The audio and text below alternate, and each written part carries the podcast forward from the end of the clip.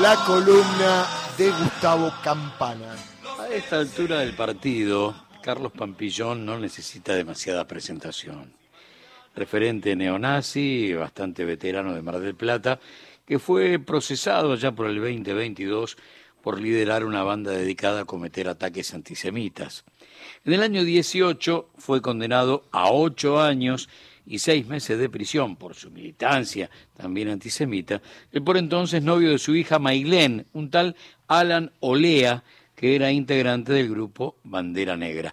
La verdad que Pampillón y su gente gozaron de una zona liberada en los cuatro años de Carlos Arroyo como intendente de Mar del Plata, un neonazi confeso que obviamente miraba para otra parte mientras Pampillón y su gente atacaban a gays y a judíos. Ahora Pampillón apareció en las redes con una proclama golpista, dato que por supuesto no sorprende. Convocó a todo el personal en actividad del ejército a que pongan las pelotas porque sus jefes arrastrados ante el kirchnerismo le iniciaron un sumario al capitán Volante que se atrevió a desmentir al narcomafioso terrorista de Rossi. La verdad, una cantidad de acusaciones. Resulta que yo no sabía que teníamos un ejército kirchnerista y mucho menos, mucho menos, que Rossi era narcomafioso terrorista. Como si se tratara de un cara pintadismo residual, Pampillón se puso el uniforme que no le pertenece, empujando a los mandos medios a que se rebelen ante sus generales. ¿Quién fue volante si es que anduviste distraído en los últimos días? El tipo que en las redes mostró un falcón verde con una leyenda apologista de la desaparición de personas que decía, siete, aunque un poco incómodos, entran en el baúl. Fue el que acusó al ex ministro de Defensa y actual candidato a vicepresidente de ser uno de los que se robaron el país. Narco, mafioso, terrorista y uno de los que se robaron el país es Rossi. Su mensaje fue bancado por Victoria Villarruel, legitimando la mentira del texto, pero esencialmente la violencia del tono. Y ahora, ante la aparición de Pampillón, convocando a la insurrección castrense, ese mensaje fue apuntalado por la ex maquilladora de Miley y ahora diputada electa, Lilia Lemoyne. Los nazis argentinos en todas sus vertientes los que llevan la esvástica en el corazón o se disfrazan de personajes de anime, usan al Milei como caballo de Troya. Y este dato también hay que tenerlo muy presente. Van por el indulto a los represores, si ganan las elecciones, y si pierden sueñan con emular a los golpistas que sin suerte pelearon por la permanencia en el poder de Trump o, de Bolsonaro. Pero atenti con esto, ¿eh?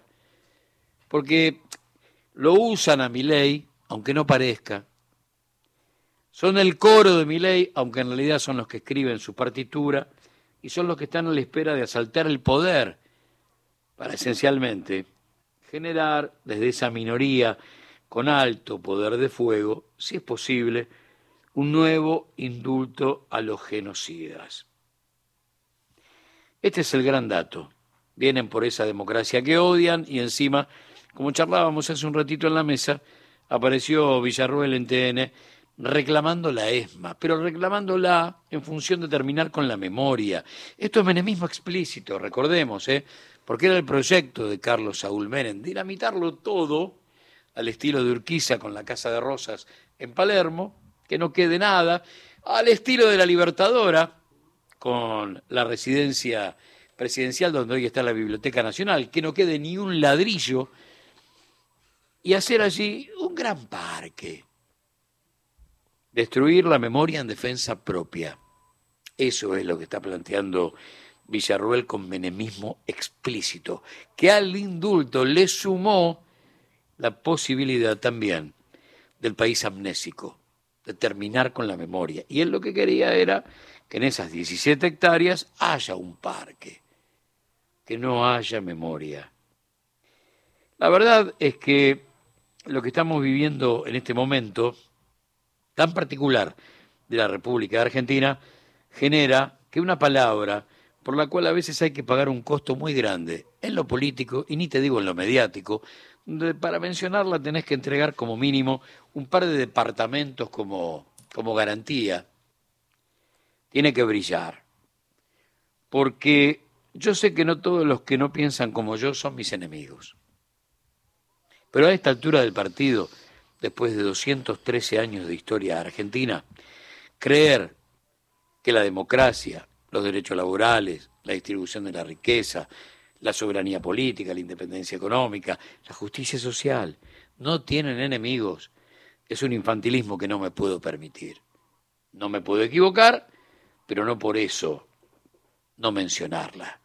Los enemigos de la democracia, como nunca, están acechando. Bien, copitos, orcas, bolsas mortuorias, una pistola de 10 centímetros de la cabeza de Cristina, la aparición de estos pibes que tuvieron mucho que ver con, con, aquellos, con aquellos actos, ahora, casi jugando, con cara de giles, son lúmpenes de la democracia, pero que saben perfectamente a dónde quieren ir.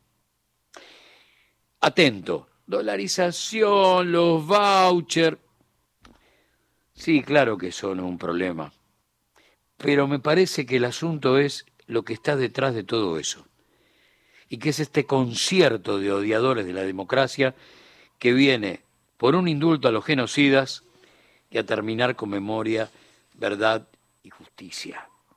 Yo diría, a esta altura del partido hay que hablar un poquito más de Villarruel que de Miley, o por lo menos emparejar la cosa, ¿eh? Porque el problema está ahí. El problema está en Villarroel. El problema está en el titiritero. El títere, y sí, ¿qué va a ser? Es el que encabeza la lista. ¿Vos te imaginás?